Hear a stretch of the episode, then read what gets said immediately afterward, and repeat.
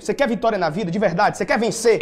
Você quer ser vencedor? Porque a vida é feita de vencedor e de perdedor. Não tem esse negócio de meu termo. Ou você é um vencedor ou você é um perdedor. Professor, eu tô na zona de conforto aqui porque é bom. A zona de conforto é legal, mas nunca vai te fazer ir para Bahamas. Nunca vai te fazer ir para Salvador e ficar num resort de luxo. Zona de conforto nunca vai te dar o carro que você quer. Zona de conforto nunca vai te dar a, a, a casa que você quer ter. Não vai dar. Não vai dar a vida que você quer ter. Essa é a verdadeira razão de eu estar aqui. Tentar te tirar da zona de conforto. Entenda, se você quiser conquista e vitória na vida, você tem que aprender algumas coisas. Primeira coisa é que vai ter sofrimento no processo. Então se prepare para o sofrimento. Sofrimento. Você vai sofrer muitas vezes, tá? E sofrimento é dor mesmo, tá? Você quer ver dor? Eu vou te dar um exemplo. Tem gente que confunde o ponto 2, que é sacrifício. Não confunda, tá? Uma coisa é sofrimento. Outra coisa é sacrifício. Sofrimento, exemplo, mulher grávida, carrega o menino nove meses, Beleza? E aí, em as de parir, o menino morre. Isso é sacrifício ou sofrimento? Sofrimento, porra. Sofrimento. É ou não é verdade? Sofrimento. Muitas vezes você vai passar por sofrimento na vida. Por quê? Porque você quer vitória na vida. Porque você quer conquista na vida. Então vai ter sofrimento. Vai ter dia de dor. Vai ter dia de sofrimento. Infelizmente eu tenho que dizer isso. Então já vai se conformando. Conformando. Tô sofrendo agora, tá complicado, tá difícil, professor. Pense no sofrimento, eu chegar a chorar de noite. Às vezes o sofrimento não é só físico, não, rapaz. O pior sofrimento de um indivíduo é psicológico psicológico. Você quer um sofrimento psicológico que eu tive? Eu vi meus pais, meu pai desempregado, simplesmente uma mulher que eles deviam, que era inclusive minha tia, não é a tia que disse que filho de pobre tinha que trabalhar com vida social. Ô, tia ruim, né, que eu tenho. Caralho, é só tia do demônio. É, é outra tia. A outra tia, meu pai tava devendo essa tia. E ela tava devendo um agiota, de acordo com ela, que ela pediu dinheiro emprestado para emprestar meu pai. Entendeu? Ela pediu dinheiro emprestado um agiota para emprestar meu pai e meu pai tava devendo ela. Ela disse: beleza, só tem uma forma, só tem uma forma de você me pagar. Eu, nesse momento, não estou na minha casa de aluguel aqui, não estou morando aqui em Quixadá, então quero morar dentro da sua casa. Ela morou junto com a família dela inteira dentro da minha casa, dos meus pais.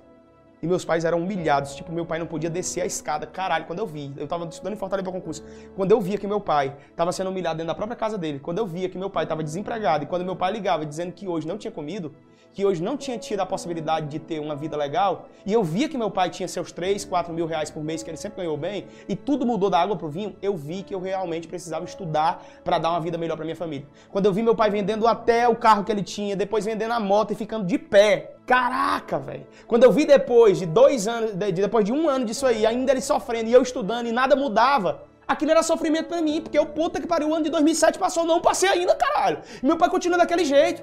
Para completar a situação e me dar mais sofrimento, no dia 12 de dezembro de 2007, meu pai estava aqui num dos bairros de Quixadá, virou a moto dele à esquerda ali, ele gosta muito de moto, e simplesmente um outro moto vinha lá de um outro ponto e simplesmente abarroou nele, ele desmaiou na hora e foi para Fortaleza muito mal, quebrou a tíbia, o fêmur em seis partes, colocou platina, é todo remendado, hoje ele tem um pé, uma perna menor do que a outra por conta desse acidente e eu pensei que meu pai ia ficar tetraplégico. Imagina, imagina aí sem dinheiro, morando de favor na própria casa, desempregado, porque depois de 35 anos na iniciativa privada a empresa botou para fora, e eu tendo que ver, estudando para concurso, como é que fica meu psicológico? Como é que ficava meu psicológico? Então eu quero te dizer uma coisa na vida.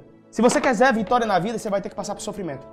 Mas se você quiser vitória na vida, você também vai ter que passar pelo sacrifício. A mulher, quando passa nove meses com um menino no bucho, ela está passando por sofrimento ou sacrifício. Sacrifício, os pés incham, ela está com dificuldade para dormir. Aquilo não é sofrimento, aquilo é sacrifício.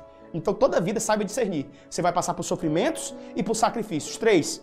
Se você quiser vitória na vida, escute essa. Você tem que renunciar a algo, cara. Tô voltando aqui, ó. Renunciar a algo.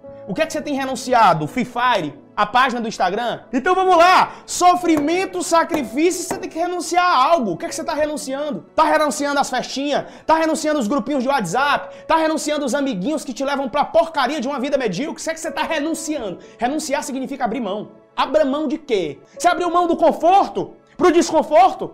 Você abriu mão da paz pra guerra? Você abriu mão do Free Fire pra quê? Hoje, as pessoas no tempo antigo, eu lembro nossos avós, bisavós, enfrentaram uma ditadura, enfrentaram guerra. Hoje o cara tem que guerra que eu tô passando dentro de casa assistindo Netflix e live do Gustavo Lima. Isso é guerra do caralho de nada, cara? Que guerra é essa sua? Dentro de casa, direto assistindo live, com conforto. Nós não podemos reclamar. O que é que você tem renunciado para ter uma vida dos sonhos? O que é que você tem renunciado para ser o melhor da sua família?